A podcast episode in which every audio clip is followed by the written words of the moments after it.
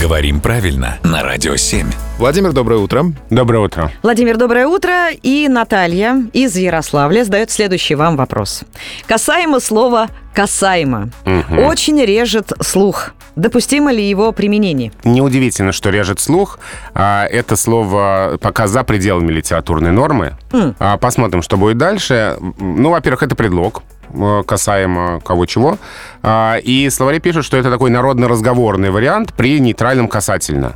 Ну, то есть кое-что касаемо прошлого я помню. Вот такой пример. То есть здесь лучше заменить касаемо на касательно, но это тоже такое немножко канцелярское слово. А, Есть выражение «что касается», ну и так далее. А В последнее время касаемо встречается все чаще. И даже присоединяется к слову «что». И возникает «что касаемо». А, Мы посмотрим, как дальше все это будет развиваться, но пока такое употребление литературным признать нельзя. Ну вот я сейчас подсчитал, такой научно глубоко подсчет, э, шесть раз резанула слух Наталья, нашей слушательницы, пока мы, э, собственно, объясняли касаемо, касательно и все остальное. Сочувствуем Наталье, но это жизнь. А, ну, что поделать, как э, поговорить о слове, его не называя. Ну, есть, конечно, некоторые слова, о которых мы так говорим, но вот слово на букву «кам» мы могли бы так использовать. Бережем Наталью.